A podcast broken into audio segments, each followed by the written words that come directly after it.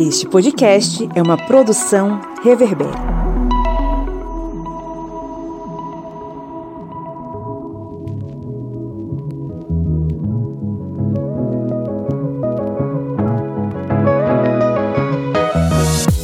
Olá, historiantes! Sejam bem-vindos e bem-vindas novamente ao seu podcast sobre as ciências humanas. Um podcast que está com você, acompanhando você nessa pandemia e que, mal ou bem, está te ajudando nessa luta contra a ignorância e a desinformação que, enfim, tomou de conta da sociedade, a gente não sabe o que fazer, mas 2022 está chegando e eu acho que novos rumos podem soprar sobre as nossas cabeças. Eu sou o Pablo Magalhães estou aqui acompanhado pela senhora Lídia Verônica. Oi, oi. Pelo senhor Kleber Roberto. E aí, pessoal, beleza? E pelo senhor Felipe Monsanto. Fala, galera. Bom dia, boa tarde, boa noite. Que bom falar ao ouvidinho de vocês novamente. Estamos aqui reunidos mais uma vez em clima de oração, né, para falar sobre mais um tema interessante, instigante e que foi tema, inclusive, da redação do Enem que aconteceu recentemente. Olha só, né? O tema foi Registro Civil e Invisibilidade, o direito à cidadania. Pensei que ia ser sobre a Terra plana quando Bolsonaro disse: É minha cara! Eu, Eita, Terra plana. pois é, ele falou que ia ser a cara dele, né? Mas eu acho que ele quebrou a cara porque no final das contas prevaleceu, primeiro, a qualidade do banco de dados do INEP, que é alimentado por professores, e os servidores do INEP que trabalharam de forma respeitosa e digna. Mas claro, mais um ano sem falar sobre ditadura militar no Brasil. Isso é um problema. Quando o Exame Nacional do Ensino Médio não trata sobre esse momento crucial e terrível da história do Brasil, a gente está passando um recado para os jovens. Não precisam se preocupar com esse assunto, estudem outras coisas. Então, esse é um ponto negativo. Mas o ponto positivo é que foi tratado um tema extremamente importante nessa necessário na redação. E é sobre isso que a gente vai falar hoje. Antes de a gente entrar nos nossos recadinhos, eu tenho uma coisa triste para falar, né? Porque quem acompanha o historiante sabe que quando nós lançamos o episódio Resistência dos Povos Indígenas, foi o programa número 122. A capa desse episódio, esse episódio foi bem interessante, a gente recebeu a educadora Cláudia Trucá, ela é um indígena aqui da nossa região, do Vale do São Francisco, e a capa desse episódio é uma arte do Jaider Esbel, que inclusive nós entramos em contato com ele, ele autorizou a nossa utilização e é a capa desse episódio 120 do,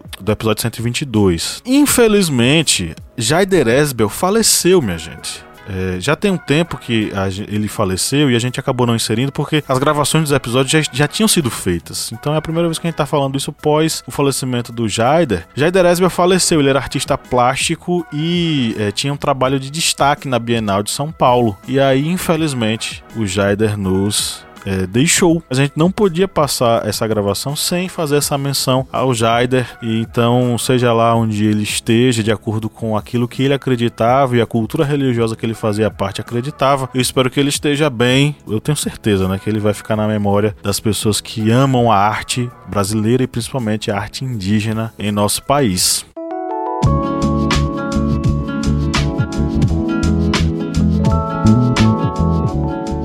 Lídia Verônica, você gosta de escutar podcast aonde? Qual é o aplicativo que você usa? Olha, eu uso vários, mas ultimamente eu tô optando pelo Orelo. E o que diabo é Orelo, Lídia Verônica? É um aplicativo que você pode ouvir podcast.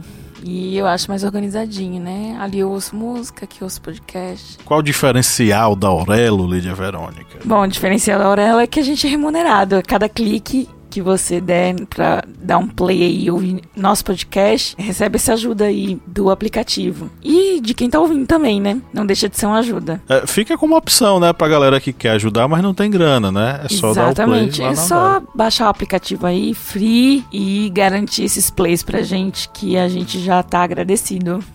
Isso aí. Então você que tá nos ouvindo e gosta do História, toda semana tá ouvindo a gente e gostaria de ajudar, mas não tem como ajudar, não tem a grana, a plata, né, para nos ajudar, essa é a, a, a alternativa que a gente tem para você. Olha só, você vai nos ajudar sem pagar nada e a gente vai receber por isso, tá? Então, baixa aí o aplicativo Orelo, disponível para Android e iOS, e o aplicativo é gratuito, você ouve quantas vezes quiser, não paga nada, e a cada play o historiante é remunerado. Isso nos ajuda a manter o projeto e ficamos todos felizes, contentes e satisfeitos. Mas claro, se você quer registrar o seu apoio mensal mensalmente e ter acesso a vários benefícios, é fácil, né, Kleber? Isso mesmo, pessoal. Vocês podem ajudar o historiante lá no nosso Apoia-se. O link é apoia.se barra historiante. E sendo um apoiador historiante, além de você estar contribuindo aqui com esse portal educacional, onde tem informações e conhecimento nas redes sociais, é, site, canal no YouTube, aqui na família de podcasts, você também terá uma série de vantagens. Além de fazer parte do nosso grupo secreto no Facebook, que está tendo até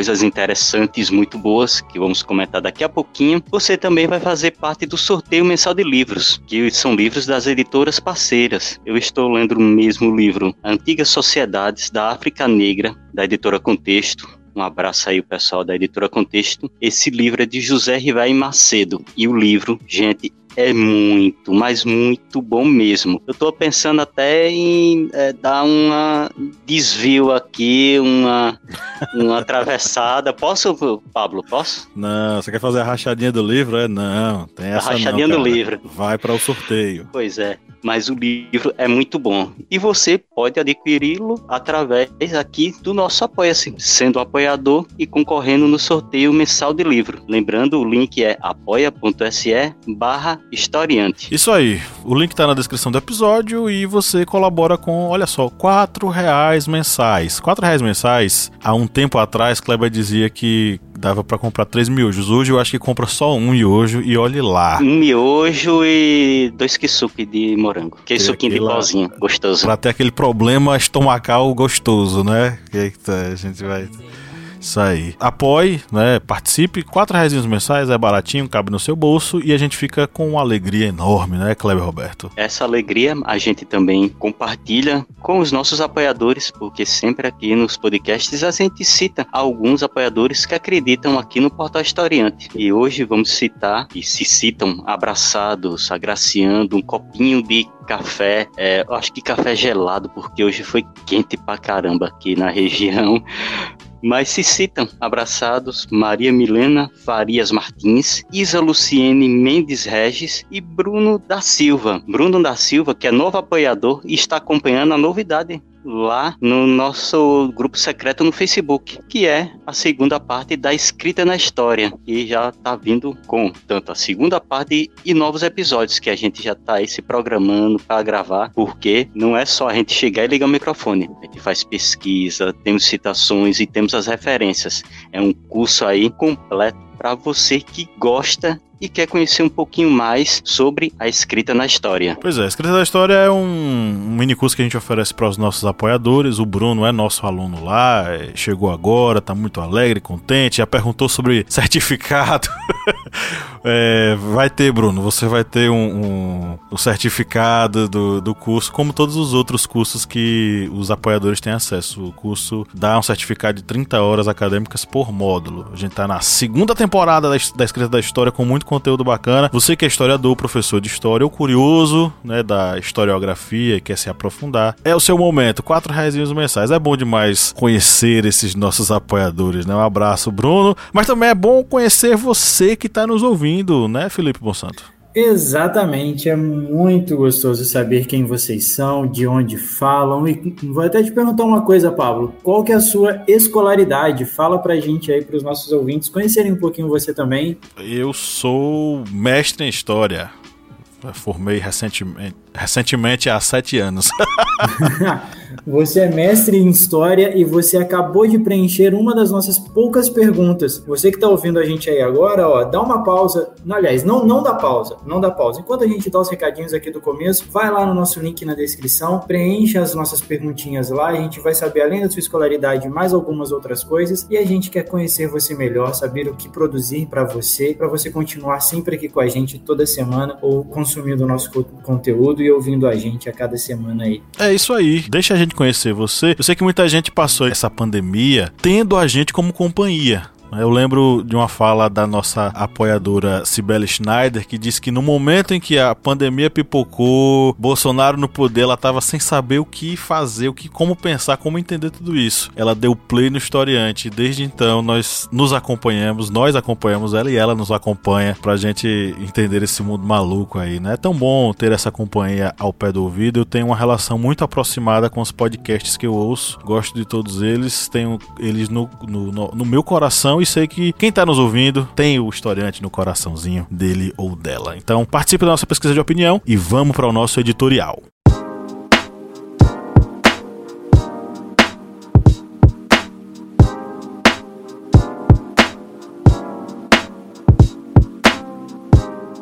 Eu li Vidas Secas pela primeira vez na adolescência, num combo de livros de Graciliano Ramos que meus pais compraram para mim pela primeira vez. Amadureci minhas leituras com a secura da literatura do mestre alagoano. A narrativa dessa obra, publicada originalmente em 1938, conta a história de uma família de retirantes obrigada pelas circunstâncias sociais a viver de maneira subhumana. Graciliano nos apresenta a saga da cachorra baleia da mãe Sinhá Vitória, do pai Fabiano e de seus dois filhos, que no decorrer da história são chamados de mais novo e mais velho. Sem nome e sobrenome, eles carregam a identidade das famílias que ainda hoje vivem o descaso social e a exploração humana no país. Essa não identidade, entre aspas, nos filhos mais velho e mais novo, é parte de uma triste realidade, a das crianças que tinham suas infâncias negadas, mas também a dura realidade da mortalidade infantil, que muitas vezes movia seus pais a não batizá-los até que chegassem a uma idade em que sobrevivessem às agruras da vida. Vidas Secas é de 1938.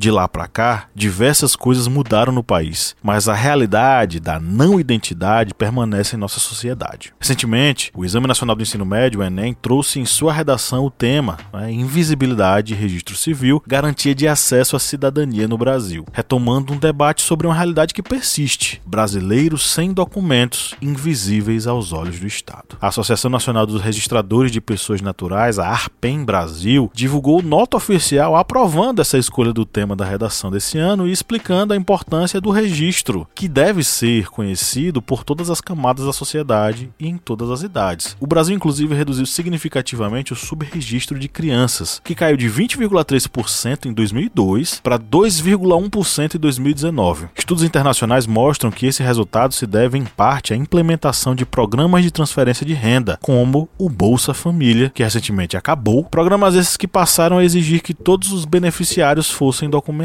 Não se sabe ao certo quantos brasileiros adultos estão nessa situação. As estimativas apresentam aí entre 3 a 4 milhões de pessoas. Em 2007, durante o governo Lula, foi instaurado o Compromisso Nacional pela Erradicação do Subregistro Civil de Nascimento e ampliação do acesso à documentação básica. E comitês acabaram aí se espalhando pelo Brasil inteiro. Mesmo assim, os dados da Pesquisa Nacional por Amostra e Domicílios, a PNAD 2015, que inclusive é, são os últimos dados disponíveis sobre esse assunto, contabilizam 3 milhões de brasileiros de variadas idades sem certidão de nascimento e, portanto, sem nenhum outro documento. Há iniciativas para resolver esse problema, tá? O Ministério Público da Bahia, por exemplo, disponibiliza uma unidade itinerante para tentar erradicar esse problema. No Rio de Janeiro, a Justiça Itinerante envia ônibus para localidades no interior do estado e também na capital para ajudar pessoas sem registro civil, sem documentação. Mas eu queria levantar uma outra provocação aqui. Imagine ser invisível mesmo tendo um documento. Você acredita que isso também é possível? O problema da não identidade é daqueles que não possuem um registro civil, mas também faz parte da vida das populações negras e LGBTQIA+ em nosso país. Sobre isso, a reportagem especial Invisíveis da Silva da Agência Senado traz importantes registros, como o de Marcílio Júnior, jovem negro de 20 anos, estudante de línguas estrangeiras na UFBA, a Universidade Federal da Bahia, que entre seus relatos fala sobre as orientações de sua mãe para sempre andar com documentos de identidade. Isso me lembra o Emicida na música A Ordem Natural das Coisas, quando ele canta o seguinte trecho: Anunciado no latir dos cães, no cantar dos galos, na calma das mães, que quero rebento 100%. E diz: Leva o documento, Sam, na São Paulo das Manhã que tem lá seus Vietnã. Pessoas trans e não binárias, de maneira diversa, porém igualmente difícil, ainda sofrem com dificuldades em exercer o direito de identificação de gênero no registro civil. Além das diversas dificuldades em conseguir respeito e aceitação entre seus familiares e círculos de amizade, pessoas trans e não binárias ainda precisam travar uma luta que parece não ter fim pelo registro do nome com o qual se identificam e querem ser chamados. No Brasil dos Invisíveis, a ausência dos documentos é um impeditivo para a garantia da cidadania. Porém, mesmo quem os tem ainda sofre e muito para conseguir seus direitos. Que tipo de lentes ou óculos o Estado e a sociedade precisam usar para enxergar tantas pessoas?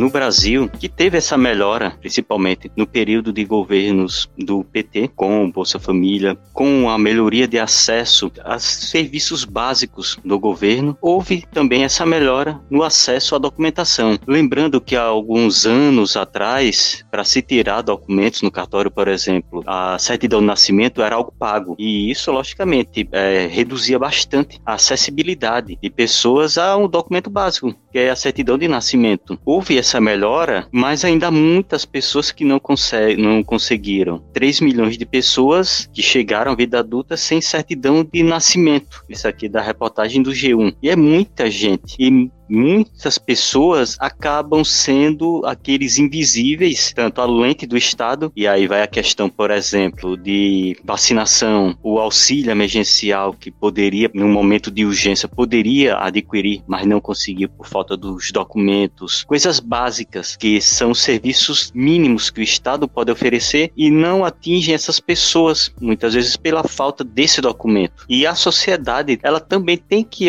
abrir os olhos para isso, porque houve a melhora. Sim, houve a melhora, mas só que com esse aumento da pobreza, esse aumento do número das pessoas abaixo da linha da miséria, esse problema pode retornar, pode aumentar ainda mais, porque muitas famílias que infelizmente estão no nível abaixo da linha da miséria são pessoas que, a longo prazo, seus filhos, seus descendentes, eles podem voltar a, e voltar digamos, essa estaca zero da visão, tanto social como governamental. Isso porque pode novamente voltar àquela dificuldade de se conseguir os documentos básicos. Voltando aí, um documento básico que é a certidão de nascimento. Tem uma questão nisso também que é não só o direito, né, a certidão de nascimento, a serviços básicos, alguma coisa assim, a limitação também ao acesso ao trabalho. Pessoas que pessoas que são que não têm esse registro, que não têm esse documento mínimo, né, que é o documento inicial, que é a certidão de nascimento, essas pessoas elas não conseguem arrumar um emprego formal e acabam indo para a informalidade. E isso ainda atrapalha muito em muitas coisas dentro da economia, dentro do, do, do, do desenvolvimento social e por aí vai. Uma das coisas que me chamou muito a atenção nisso foi em uma dessas reportagens, eu acho que está até na, na reportagem do G1,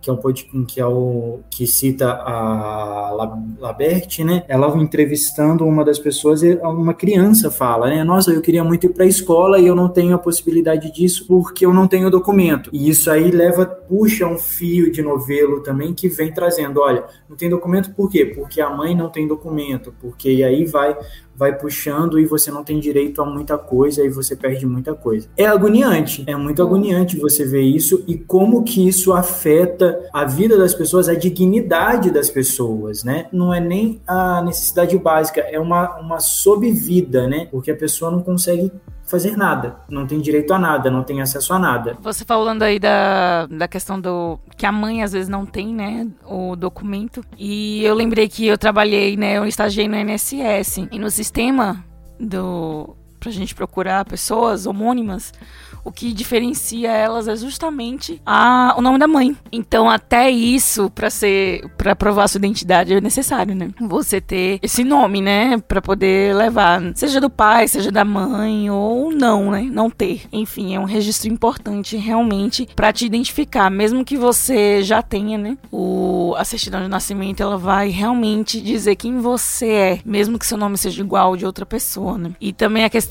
do, não só do trabalho, né? Mas, por exemplo, as políticas públicas, né? Um auxílio emergencial, um SUS, né? Essa pessoa ela fica, ela fica impossibilitada de acessar os meios de serviços públicos em decorrência desse, dessa invisibilidade, né? Dessa falta de documento. Então, assim, o existir ele fica cada vez mais difícil, né? Não só pela questão da falta de oportunidade, né? Não consegue emprego, mas também de acessar serviços que, digamos assim, sejam gratuitos à população, que não é, né? Todo mundo paga. Mas essa pessoa, ela não tem direito a esses bens de serviços públicos. Eu tentei, quando eu comecei a estudar para a pauta dessa semana, eu comecei, eu tentei fazer um exercício de pensar assim, olha, dentro da minha vida, né, dentro do meu cercadinho aqui, dentro da minha bolha, eu comecei a pensar assim, o que, que eu conseguiria fazer se eu não tivesse documento? No momento que eu tava, que eu comecei a estudar, eu estava sentado na, na, na, na frente do computador no meu trabalho e eu pensei assim, tá, isso, isso daqui era uma coisa que já não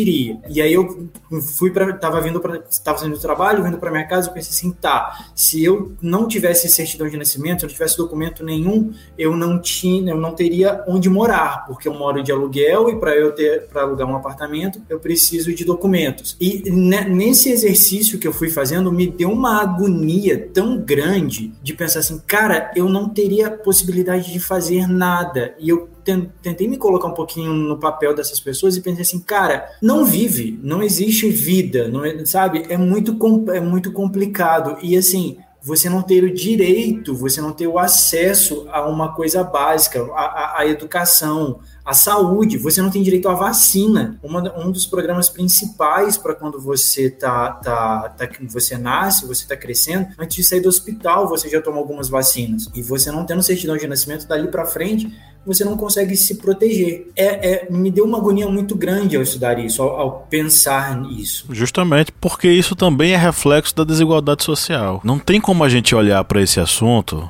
e muita gente viu o o tema, não é, registro civil e ficou se pensando, será que os alunos iriam entender ou será que eles iriam compreender o que é um registro civil e tal? Isso tem a ver com duas questões pelo menos na minha observação agora, de uma forma mais fria, né, depois da, do calor do momento ali da redação do Enem. De um lado você tem um tema que por ser pouco abordado ou não fazer parte da vivência do dia a dia de alguns alunos, ele poderia causar certo estranhamento. Do outro lado, esse tema ele tem tudo a ver com essa questão da desigualdade social e da desigualdade racial, porque quando a Fernanda da Escócia é, faz a pesquisa dela, ela vai identificar e aí é, fica a dica para você que você leia o livro da Fernanda da Escócia, que é um livro é, foi lançado recentemente, inclusive inclusive, que é fruto da tese de doutoramento dela na Fundação Getúlio Vargas, que, que se chama Invisíveis, uma etnografia sobre brasileiros sem documento. Descobri, inclusive, que a Fernanda da Escócia é editora da revista Piauí, que eu sou leitor, né? Então,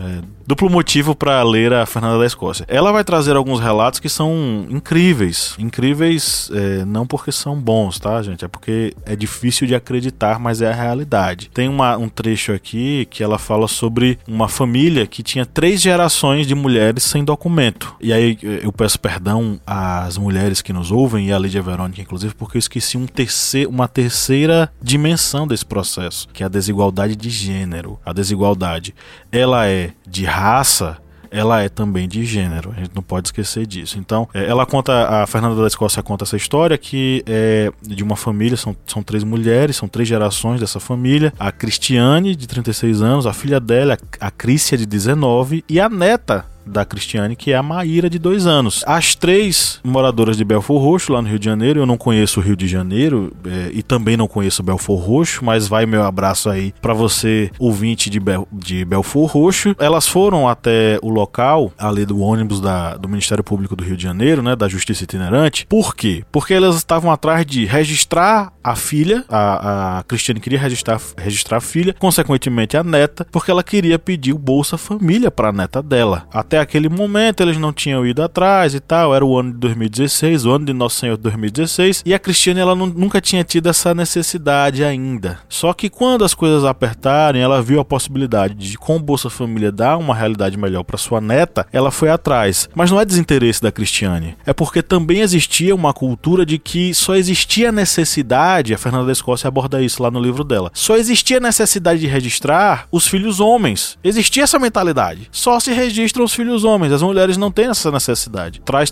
é, é, existe o relato da Cristiane que diz o seguinte: que a mãe dela não soube dizer por que ela não era registrada, ficou chateada. Ela não teve a responsabilidade, obviamente, mas também não tinha muitos meios para conseguir fazer o registro da filha, porque ela não tinha esse conhecimento. Então, os filhos foram registrados, os homens foram registrados, né? O pai registrou os filhos, mas ela, a Cristiane, né, não tinha esse registro. Então, é, é um dos relatos dos vários relatos que a Fernanda da Escócia vai trazer no livro dela e que vai escancarar, gente, uma desigualdade racial de gênero e também uma desigualdade de classe, né, que o Gessé chama de racismo de classe. Três, de, três dimensões sociais: raça, gênero e a classe trabalhadora. Então são, são relatos é, incríveis, impactantes. A leitura desse livro ela é obrigatória, tá? Eu sei que a gente tem uma, uma matéria na revista Piauí que a gente montou aí o roteiro e que já dá uma dimensão interessante, porque a Fernanda da, da Escócia ela vai trazer algumas outras questões e também algumas entrevistas com outros profissionais para dar uma, uma pincelada sobre o assunto, mas isso não elimina a leitura do livro. Mas o que eu quero, enfim, devolver para vocês é no seguinte aspecto: pensar o registro civil, pensar essa invisibilidade civil, e aí eu vou puxar para além do registro. Pensar a invisibilidade na sociedade brasileira é também pensar nas desigualdades e, resolvendo as desigualdades, nós conseguimos acabar com essa invisibilidade? O que, é que vocês acham?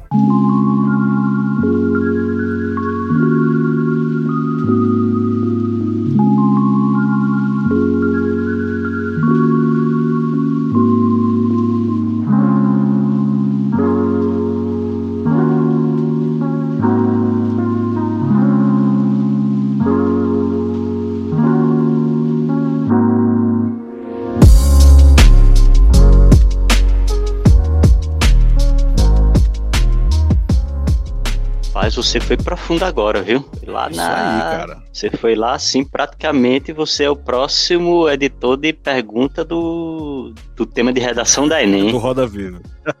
Não, Roda Viva não. Roda Viva, ele, ele tá semana que vem no Roda Viva, já confirmei aqui, ó.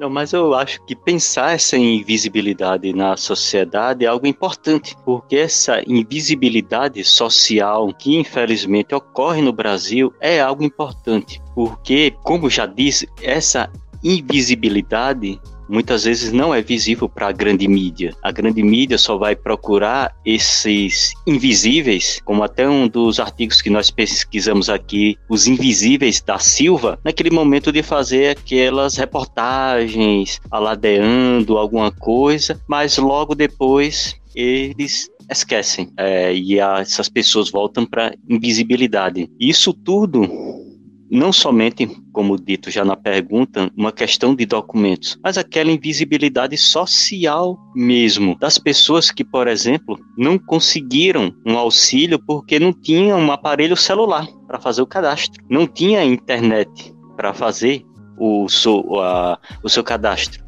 Isso é só um exemplo, um exemplo assim, digamos, básico, porque essa invisibilidade é maior. Ela afeta a educação dos jovens que muitas vezes param seus estudos no meio da formação, isso aí muitas vezes até no Fundamental 2, ou seja, antes do ensino médio, ou ali no início do ensino médio, e acabam para entrar no mercado de, de trabalho e acabam se tornando invisíveis. Em outro ponto, nas faculdades, onde eles poderiam estar se formando. Ou seja, tudo isso aí é mais outro exemplo de pessoas que acabam se tornando invisíveis para a sociedade. Porque um exemplo desse, dentro desse exemplo da faculdade, é essa pessoa que pode se formar e só tornar um grande profissional já com os conhecimentos do nível superior. E também uma, uma questão que afeta a coletividade também, né, Kleber?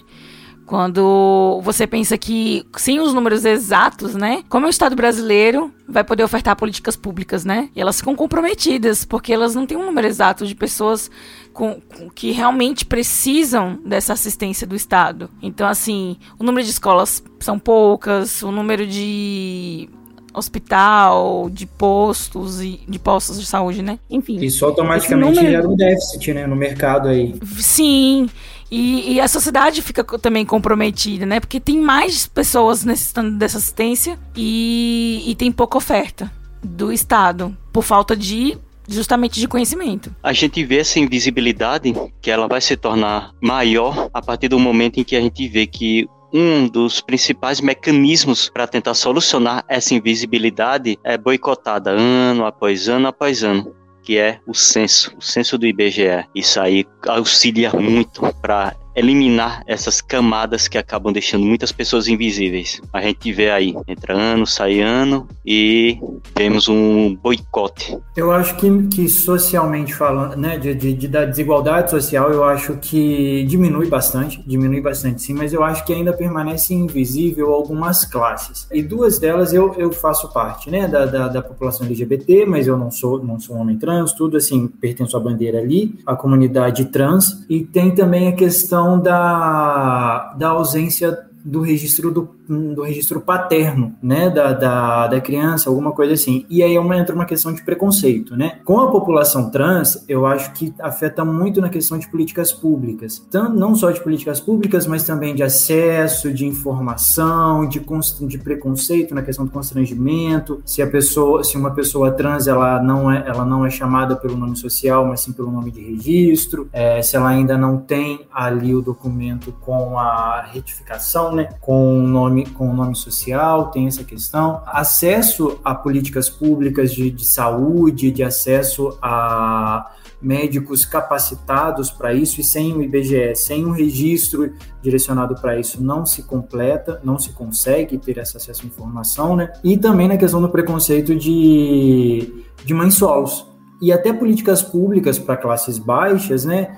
É, que dê acesso, dê possibilidades a mães solos que não tem acompanhamento paterno, né? Se falar só do só da questão, me fugiu a palavra, só da questão social, né, desigualdade social, não afeta tanto essas pessoas, não atinge tanto, não cobre tanto essas duas populações. A invisibilidade ela não se restringe à, à questão única e exclusivamente do registro civil, mas a ausência do documento transforma essas pessoas, além de serem invisíveis por esses recortes, né, raça, gênero ou classe, elas é, além de serem invisíveis sem o documento, elas são invisíveis pelo por fazer parte de minorias ou por fazer parte de grupos sociais historicamente perseguidos, atacados ou é, marginalizados do processo social. Né? Então é, é um, uma, uma dupla ou tripla, duplo ou triplo pro problema que a gente tem em mãos aí. Né? Porque a gente vai. São, são diversos problemas juntos, além da questão do registro. Com documento ou sem documento, como eu falei no editorial, a gente meio que tem pessoas que estão em estado de invisibilidade e elas não são enxergadas. Claro que a gente não pode transformar esse, essa discussão numa coisa muito grande, muito ampliada, porque a gente vai acabar perdendo foco em relação ao registro civil. Mas claro, quando você tem uma pessoa trans que se identifica com aquele determinado gênero, né, ou, ou, aquela determinada condição de gênero, e ela não ter o direito de ser chamada pelo modo com o qual ela quer ser chamada, a gente não está deixando que ela tenha acesso aos direitos. Do mesmo modo, quando a gente obriga que um, um, uma pessoa negra ela esteja o tempo inteiro com seu documento, ou não só o seu documento de identidade, a, a nota fiscal da compra de determinado produto, o documento de posse de um automóvel. Se ela não tiver esses documentos em mãos, ela passa a ser atacada, perseguida e presa, porque ela não vai ser identificada como dono, pessoa que tem algo, pessoa que tem o direito a ter algo. A gente tem é, casos de, de perseguição racial, de pessoas que estão na rua com um determinado produto e alguém chega e diz: Ei, de onde foi que você tirou isso? Quem foi que lhe deu? Me mostre aí a nota fiscal. Isso acontece. Eu não preciso andar com nota fiscal, gente, porque eu sou branco. A realidade é essa. Eu não preciso andar com nota fiscal. Eu não, preciso, eu não precisaria andar, por exemplo, com o documento do carro dentro do carro. Porque ninguém me pararia para dizer: e aí, cara, esse carro é, realmente é seu? Não porque eu sou rico, não porque eu sou bonito, mas é porque eu sou branco. É uma condição racial que me coloca de. Como é que é? É bonito sim. A opinião de Lídia é, é suspeita, né? É, com certeza. É o, o bonitão do historiante, bicho. É... Não sei porquê. É, é suspeito. Então, é, é, é, nessa perspectiva. Existe uma invisibilidade, por exemplo, com a população negra, que é aquela invisibilidade, tanto a invisibilidade histórica dos anos que se passaram, né, da, dos anos de escravidão e da manutenção das estruturas escravagistas na sociedade contemporânea brasileira, como também a, a questão da invisibilidade em relação à, à documentação de que ou ele porta esses documentos ou ele é uma pessoa suspeita que precisa ser presa. Olha o, o paradoxo que existe aí, né? O, o, o perigo social que existe aí nessa perspectiva. Então, não se trata apenas da documentação. O registro civil é necessário, ele precisa ser feito. As crianças precisam sair das maternidades com seu registro civil feito, porque isso é a, a certidão de nascimento da pessoa é uma coisa fundamental. A pessoa existe oficialmente perante o Estado e pode ter acesso aos seus direitos. Mas para além disso, a gente não garante a cidadania cidadania, a gente não garante o acesso à cidadania nem mesmo para as pessoas que têm os registros civis, nem mesmo para a pessoa trans que quer a pessoa é, é, ela é uma mulher trans, ela quer ser chamada e ela tem o direito de ser chamada como uma mulher trans, mas recorrentemente nós negamos isso a elas quando elas vão recorrer ao atendimento médico e o atendente ele eh, não quer chamar a pessoa pelo nome dela, o nome social, quer chamar, eu não sei se o nome a gente chama de nome social agora, mas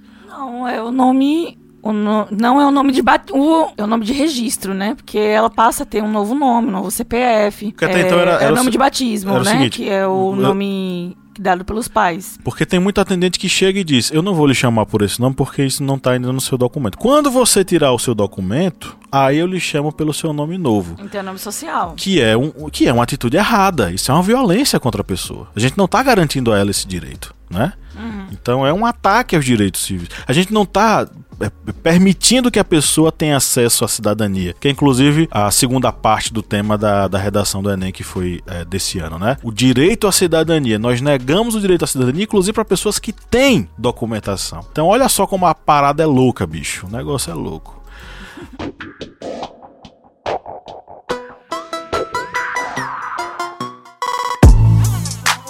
Bom, vamos para a interação. É, pois é, vamos para interação com os nossos ouvintes e aí vocês vão poder é, fazer suas observações a mais. Você que está nos ouvindo, tá afim de participar, quer interagir com a gente, quer fazer parte aqui desse debate, mande uma mensagem nos nossos perfis sociais, no arroba o historiante, no Facebook, no Twitter ou no Instagram. A cada semana a gente faz uma postagem especial chamando as pessoas para interagir com o tema do episódio. E aí você deixa o seu comentário, a gente vai ficar alegre pra caramba de receber o seu comentário. Você não imagina o quanto a gente fica feliz de receber sua interação. Isso faz nosso dia ficar mais alegre, tá? E aí, galera, o que foi que vocês separaram hoje? Eu peguei do Milhouse. O Mil, Milhouse, Milhouse, ponto arte, que é um tatuador aqui da nossa cidade, vizinha, Petrolina. O Milhouse, ele comentou aqui, ó, que é aquela musiquinha da campanha que a Globo fez com a Unicef justamente incentivando aí as pessoas a fazerem seu registro. Ele comentou aqui um trecho da música. Eu tenho nome,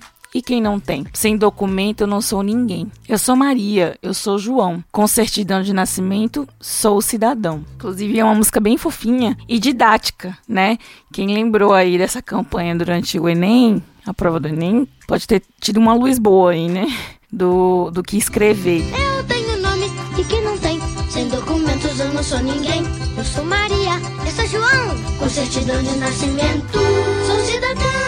Tirar a certidão é de graça e garante benefícios para o seu filho, como escola, vacinação. É só o pai ou a mãe comparecerem ao cartório mais próximo com algum documento de identidade em mãos, seja na sua cidade ou no município vizinho. Com certidão de nascimento, cidadão. Enfim, e realmente, né, uma coisa tão simples. Ele ele não só te dá o um nome, né? Você pode dizer seu nome, mas a certidão de nascimento te faz um cidadão, te faz pertencente não só do mundo ao seu redor, te dando visibilidade, né, assim, dizendo eu existo, eu tenho um nome e posso provar, como também te dá, que eu tô batendo aqui nessa tecla desde o início, te dá acesso aos bens de serviços públicos, que eu acho que é uma riqueza que a gente tem né, enquanto cidadãos brasileiros, poder usufruir um, um, SUS, né, fazer um exame, até uma cirurgia. Eu acho que essas pessoas elas elas não não elas vão além da invisibilidade, né? Elas não existem num mundo real, assim, para poder provar, né, sua existência. E é doloroso, né, saber que existem 3 milhões de pessoas nessa situação. Esse é o comentário do Milhouse e eu achei muito legal porque é uma música muito didática e fácil, né? É uma criança pode questionar, né? Inclusive a campanha é feita com massinha, aqueles vídeos de massinha assim, e é uns fantochezinhos assim bem lúdica, bem didática e toda criança pode questionar, né? Oh, certidão de nascimento, mãe, eu tenho certidão nascimento e tal. Ela não sabe o que é, agora ela vai passar a saber e poder questionar os adultos à sua volta. Eu ia contar uma história durante o podcast e acabei esquecendo e agora eu lembrei. Meu avô ele se registrou com 19 anos de idade, num momento de muita fome e muita seca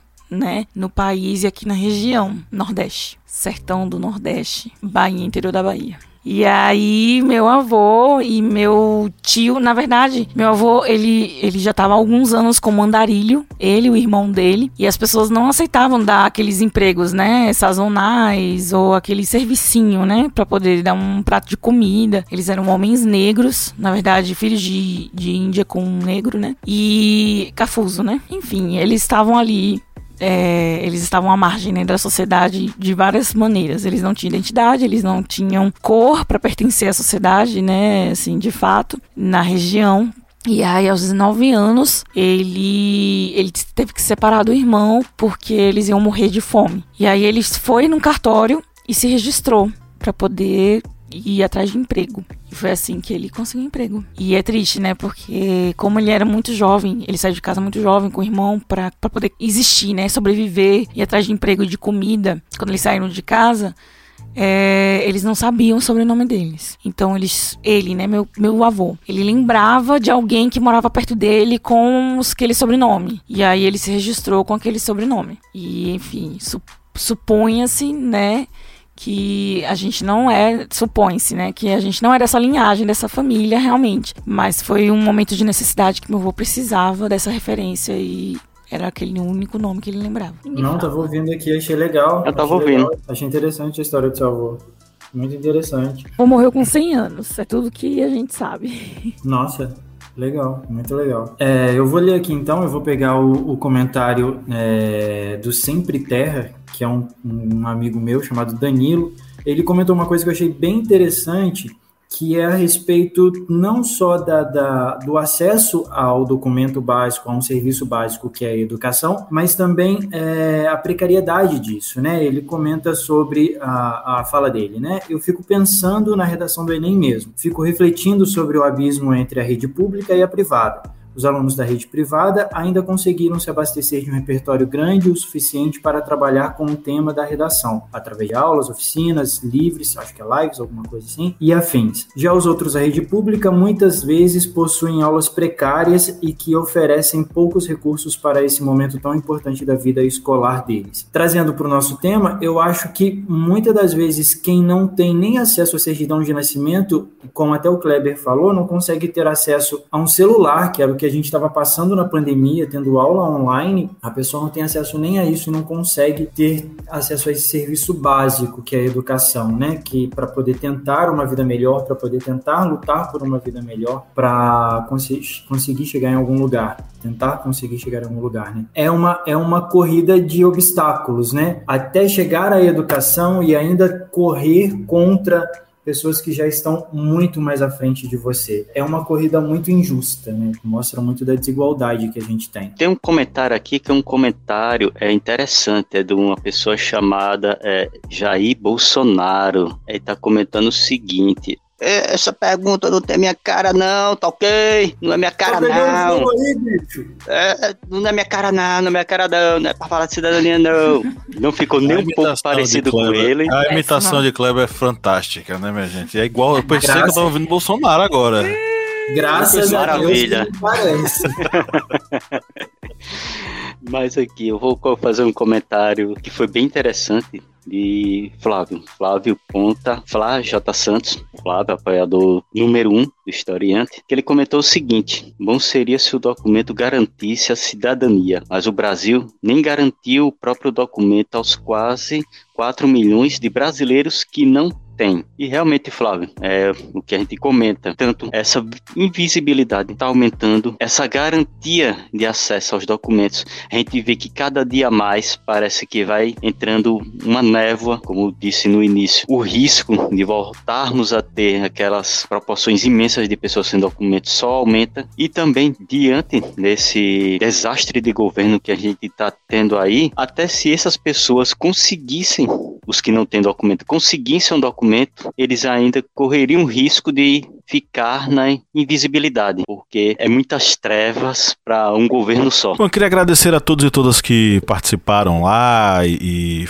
vou mandar um abraço aí para Francine Miller, que mandou uma mensagem, disse que era um ótimo tema. O Vandré Guardiero, que escreveu: Qual a explicação para um número tão alto de pessoas sem os documentos básicos? Existe alguma política de emissão para essas pessoas? Sei de ações de ONGs, mas não algo institucionalizado. Vandré, a gente falou sobre isso na editorial. Existem iniciativas de ministérios públicos estaduais, por exemplo, na Bahia e no Rio de Janeiro, que fazem uma, uma espécie de registro itinerário itinerante, que eles mandam seja um ônibus, seja caminhões, seja unidades móveis para fazer esses registros nos locais com, com uma certa dificuldade de acesso. O Tulifer mandou aqui, achei bem interessante. A quem será que interessa pessoas à margem da cidadania da existência? Acredito que interesse muito a pessoas que vão lucrar com a mão de obra barata que essas pessoas eh, vão ter que oferecer para poder sobreviver. Né? Então é aquela velha lógica do capital sobre as pessoas.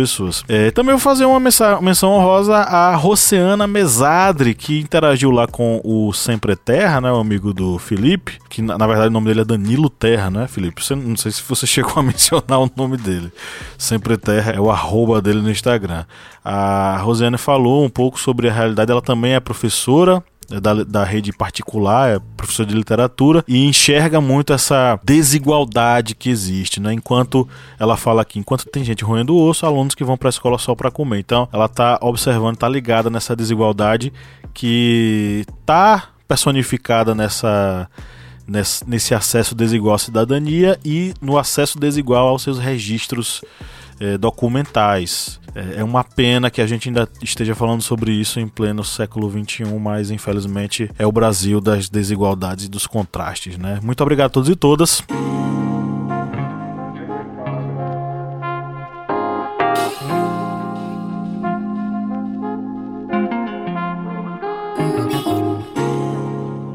Vamos para as nossas indicações, o momento em que, nesse final de semana gostoso, em que você, ouvinte, está nos ouvindo, né?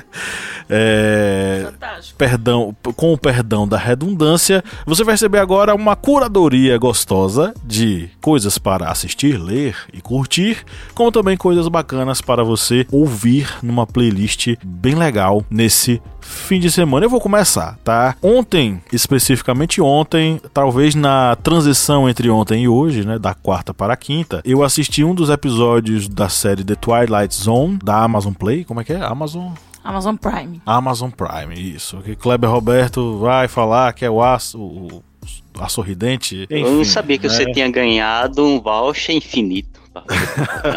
Vocês vão conduzir esse podcast à bancarrota. Já estou vendo os meus papéis na- de ações na bolsa é, de, de- de- de- lá em São Paulo caírem, tal qual o touro dourado é, caiu ou foi erguido, né? Porque ele foi tirado lá de guindaste.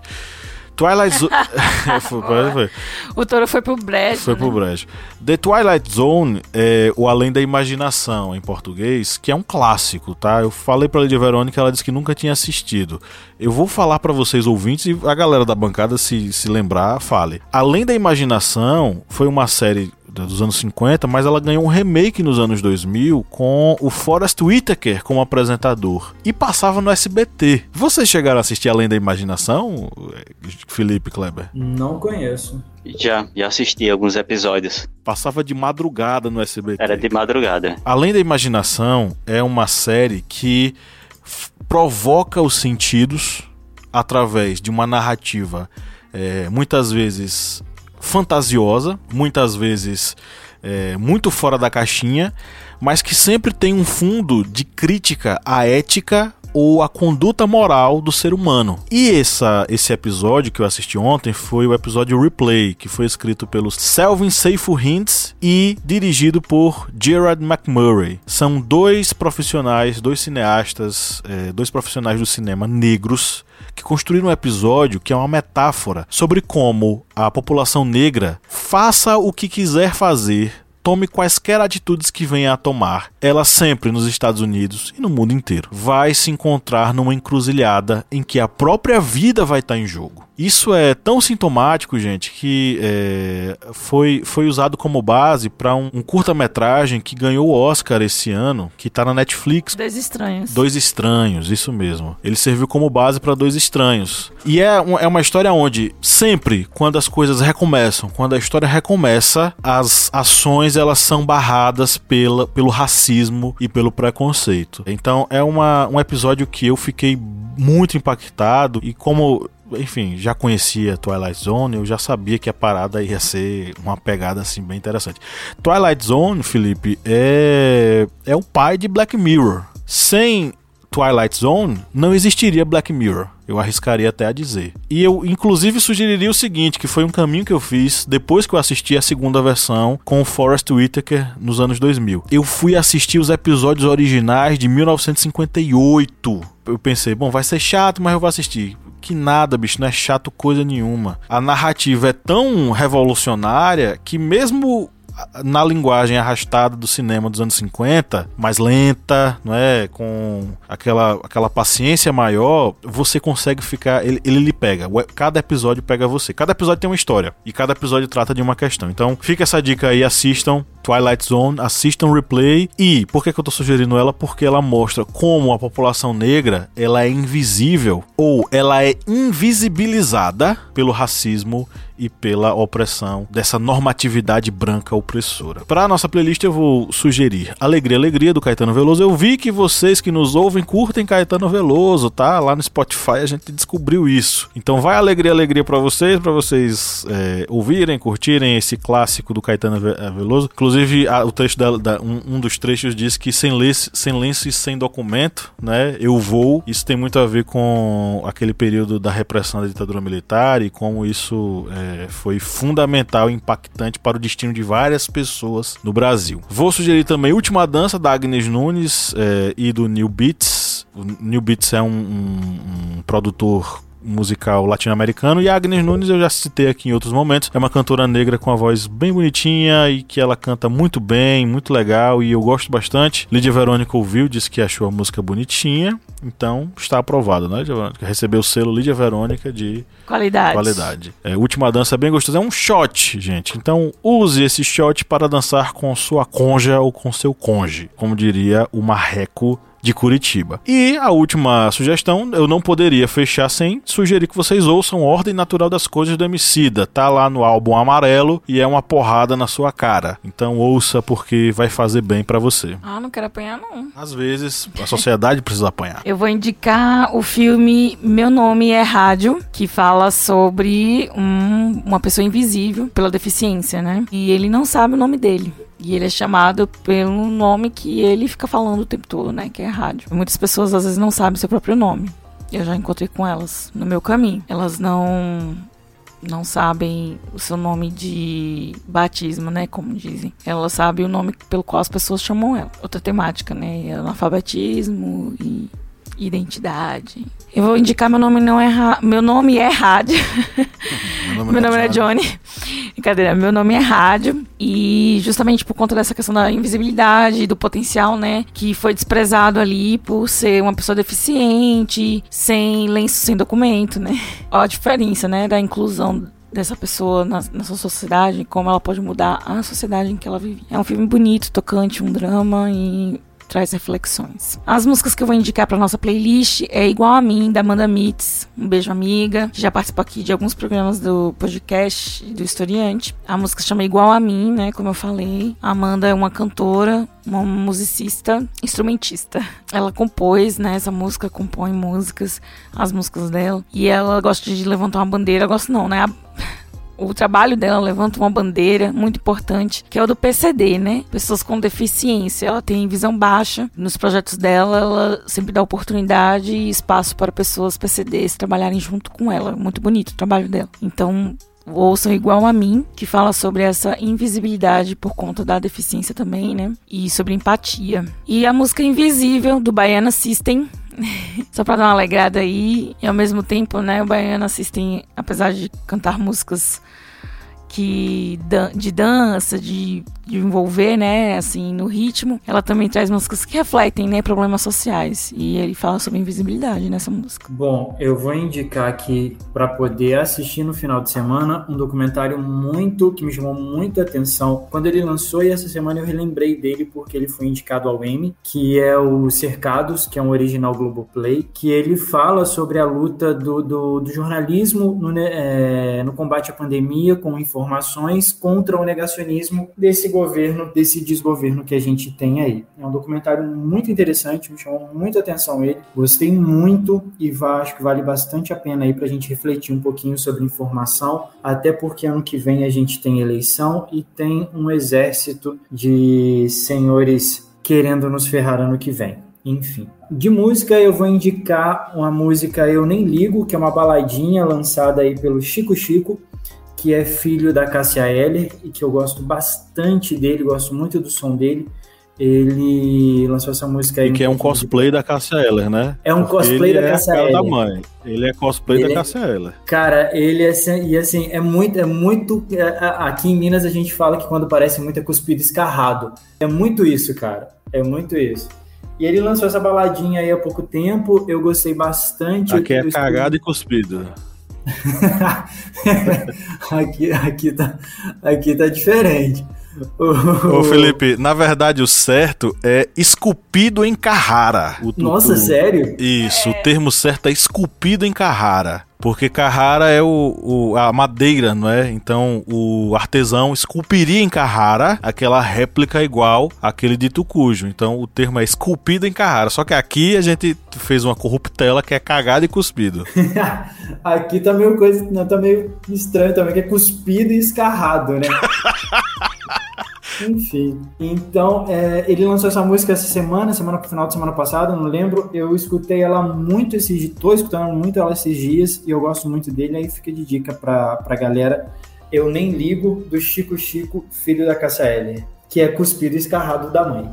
Bem, as minhas indicações, vou indicar aqui uma HQ da Turma da Mônica, que é uma HQ até antiga, que é HQ Cidadania, que fez parte de um projeto de Maurício de Souza com essa educação voltada para a ética. Essa HQ é até engraçada, porque parece o Brasil de hoje, mas é, já tem bastante tempo que ela, essa revista vai falar sobre a inflação que come salários, problema na educação, problema na saúde, é, a corrupção e as pessoas que podem fazer algo estão de braços cruzados. Por quê? Eles estão esperando o salvador da pátria. Aí do nada, na outra página aparece é ele, aí aparece o, o super político voando de azul, com a cartolinha e com passe de mágica prendendo bandidos do, do colarinho branco, fazendo chover na caatinga, acabando com a inflação. Parece certos personagens, né, que o pessoal assim fica vendo mitos, né? Lembra, lembra um pouquinho, mesmo sendo um HQ com vários anos, mas lembra certos mitos que o pessoal acreditava que quando chegasse iria resolver todos os problemas. Mas, e aí eu deixo essa indicação da HQ Turma da Mônica, Cidadania. Eu acho que tem até downloads gratuitos dela, porque ele disponibilizou gratuitamente em vários institutos, porque fazia parte do projeto dele, vários institutos têm o direito autoral é, livre e alguns acho que fizeram download. Acho que é bem facinho de encontrar. Como indicações de música, eu vou indicar aqui Ratos de Porão, Agressão e Repressão. Essa música fala sobre questões voltadas para violência policial e principalmente para o sistema, porque essa viol a violência que ocorre é fruto do próprio sistema que é feito preferencialmente para garantir, digamos, entre aspas, a elite, né? A, aquela estrutura da elite, mas para isso utilizando de violência contra pessoas que podem se levantar contra esse sistema. E a outra música que eu vou indicar, olha, saindo de uma paulada de Ratos de Porão, vamos lá para Chico Buarque, Construção, que é uma das músicas para mim, eu acho que é a mais bela da MPB e o trecho vai lembrar bastante quando falamos de invisibilidade. Caiu na contramão atrapalhando o trânsito, porque era a pessoa sem nome que caiu, morreu, mas só é lembrado porque atrapalhou o trânsito. Então é isso, gente. Chegamos ao final de mais essa, esse episódio. Lembrando que você que é nosso. Eu nem falei que a gente que lá na Aurelo dá para assinar. Então é o seguinte: na Aurelo se você estiver nos ouvindo na Aurelo e se você for nosso apoiador na Aurelo, você vai ter acesso a um episódio especial, um podcast secreto que você vai ouvir. Terminando aqui, você já pode ouvir. Ou se terminar aqui, você quiser ouvir música, ouça a nossa playlist para ficar relaxado e ficar mais contente e terminar o final de semana feliz. Fica o recado, você que é nosso ouvinte na Aurelo, é, tem aí um material para você ouvir, né? E você que é nosso apoiador também, o podcast secreto lá no apoia.se barra historiante também está disponível. Então, seja você apoiador na Aurelo, seja você apoiador no apoia.se barra historiante, você vai receber esse podcast secreto aí para você curtir. Nós vamos ficando por aqui, um grande abraço a todos e todas e vamos dar o nosso tchau coletivo com aquela alegria, com aquela satisfação, com aquele entusiasmo que encerra todos os nossos episódios. Um, dois, três. Tchau! Música bonita é o hino da União Soviética.